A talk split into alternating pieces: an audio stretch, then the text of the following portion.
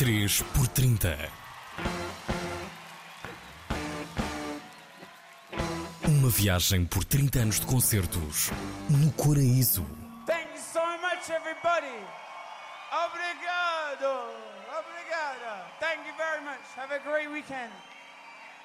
João Carvalho, fundador e atual diretor do festival Vodafone Paredes de Cora, olha para trás e traz três concertos que o marcaram na história do festival. A Rollins Band, porque de repente comecei a chorar, nem eu percebia porque eu estava a chorar. Eu estava a chorar exatamente pela satisfação de de repente no nosso quintal ter ali a banda que nós admirávamos e que nós gostávamos e a primeira grande internacionalização. digamos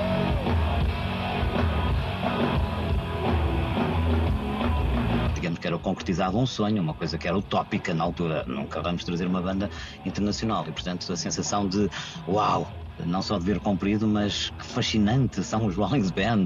A gente olhar e são mesmo eles. Uh, e, portanto, lembro-me perfeitamente de ter chorado nesse concerto. Um, depois, gostei imenso, obviamente, dos, dos Queens of the Stone Age, porque em 2003. Let's can't go with the flow.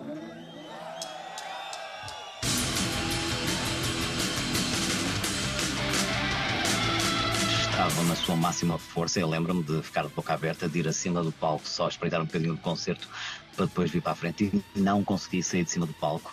Ainda por cima foram chegando pessoas, pessoas que amavelmente uh, nós, uh, numa de cortesia, uh, levávamos às laterais do palco e ver as reações das pessoas de, de paredes de cora tipo o Presidente da Câmara, o Presidente da Junta, o Diretor da Escola, pessoas que não estavam habituadas a ver música, olharem para, para aquela força, porque aquilo é uma máquina de fazer música, e de boca aberta uh, eu lembro de expressões como pois, isto só vai lá com drogas, como é que eles realmente fazem para, para, para isto? É pior que meter uma placa numa casa, lembro-me de alguém dizer isto, uma placa numa casa é meter a parte do cimento, percebes? Que a parte mais gostosa de uma casa é meter as, as placas de cimento e lembro-me que um deles que era diretor de uma escola diz isto é pior que meter uma placa de uma casa, quer dizer, o esforço e eu lembro-me de lhes dizer estão a ver, tem que respeitar os artistas. Isto não é só, não é só fama e não é só andar a passear de um lado para o outro. Isto é trabalho sério. E portanto esse foi um concerto absolutamente marcante.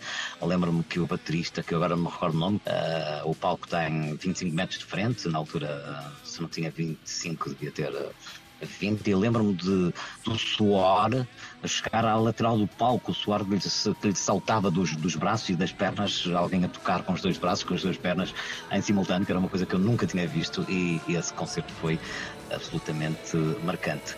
Depois, obviamente, a Patti Smith, quer dizer, há tantos, os New Order, olha, e foram no mesmo ano.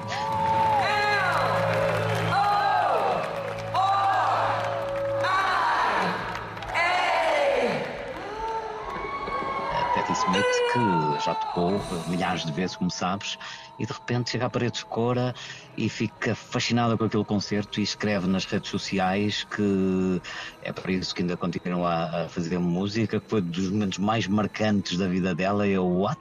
É dos mais marcantes da vida dela. Uma mulher que já fez tudo na vida, que já deu milhares de concertos e um dos momentos mais marcantes da vida dela foi este concerto. Claro que é bonito, é bonito de se ler.